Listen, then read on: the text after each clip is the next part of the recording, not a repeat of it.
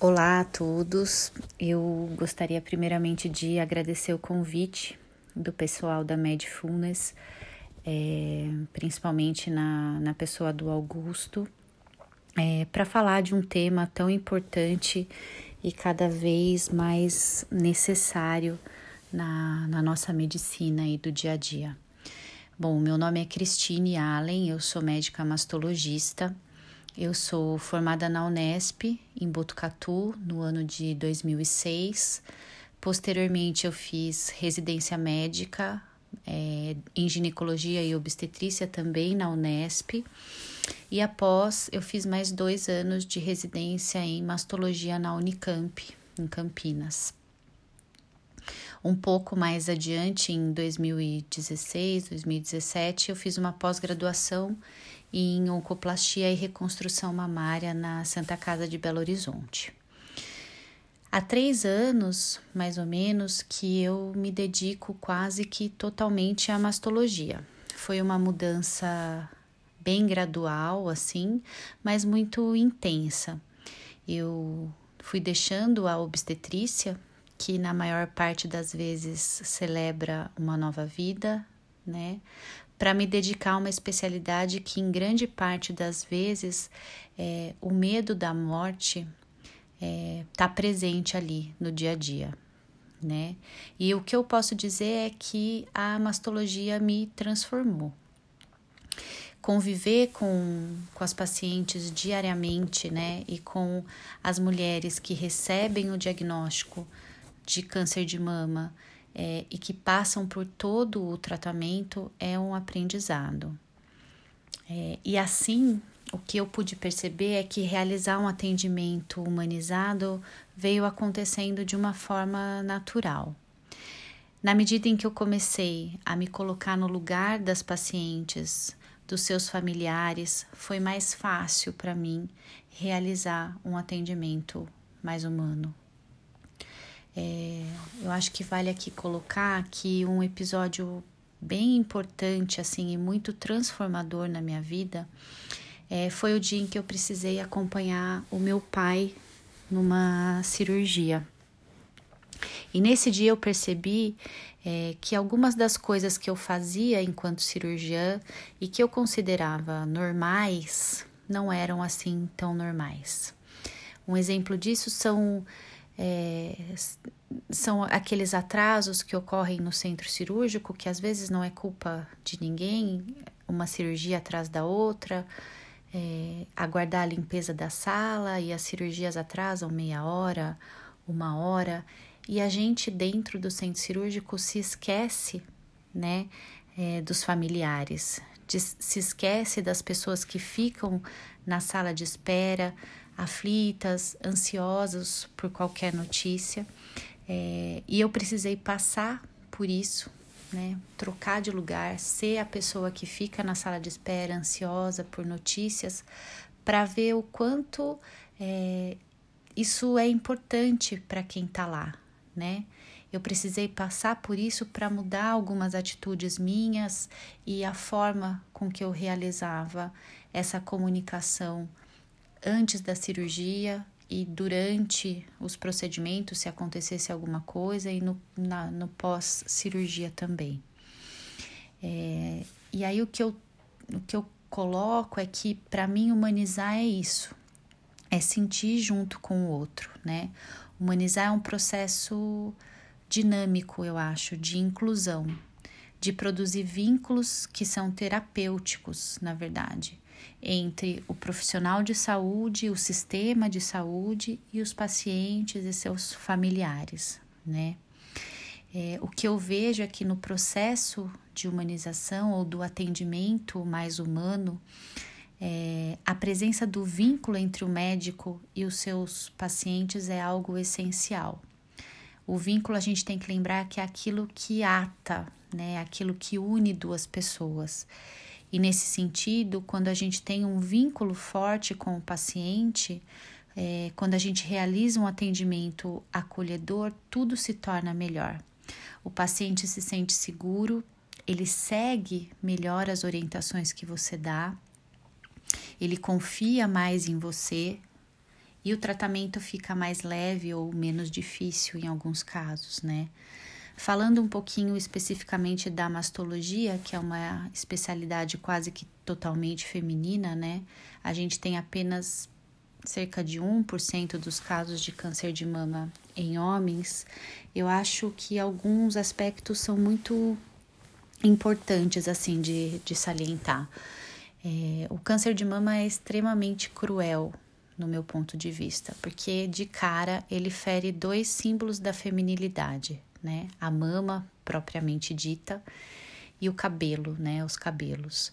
Mesmo que isso agora não seja uma regra, né? A perda do cabelo, na maioria das vezes ainda o é é, e respeitar a dor das pacientes na perda dos cabelos e em nenhum momento tentar minimizar essa dor diante de um problema que às vezes aos nossos olhos é maior, né? Às vezes a gente vê o problema do câncer maior do que a perda do cabelo. É, tentar fazer, não minimizar essa dor, isso é uma forma de humanização.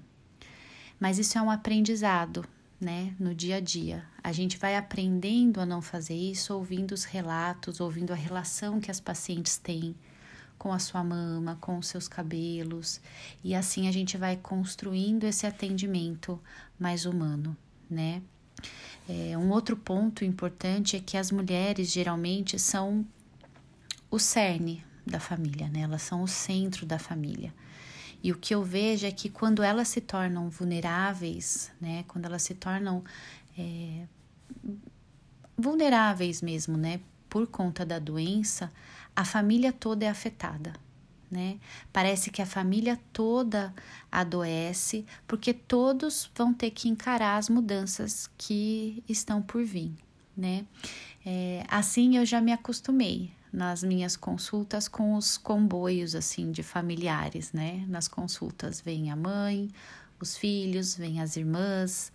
É, e nesse momento, o que a gente tem que ter em mente é que a pessoa que a gente está tratando, né, é a filha de alguém, é a mãe de alguém, é uma amiga muito querida de alguém, ou é um amor, né, de alguma pessoa e tentar acolher os familiares juntamente com a paciente é uma forma de humanização.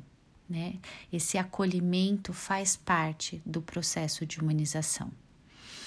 Eu queria deixar é, aqui um relato é, de uma paciente que me marcou muito, assim, é, que é uma paciente com câncer de mama que me procurou ela já tinha passado em alguns colegas cirurgiões, é, mastologistas, né? É, mais velhos do que eu, mais experientes do que eu. Era uma paciente com uma mutação genética que aumenta em 90% a chance da mulher desenvolver o câncer de mama até os 50 anos. Ela tinha uma mutação num gene chamado BRCA, e ela já tinha iniciado o tratamento, ela já estava terminando a quimioterapia neoadjuvante e já estava na programação para a cirurgia. Ela veio com algumas propostas, todas elas corretas, todas elas com a, as melhores intenções, mas a paciente não queria aquele tipo de cirurgia que havia sido proposto.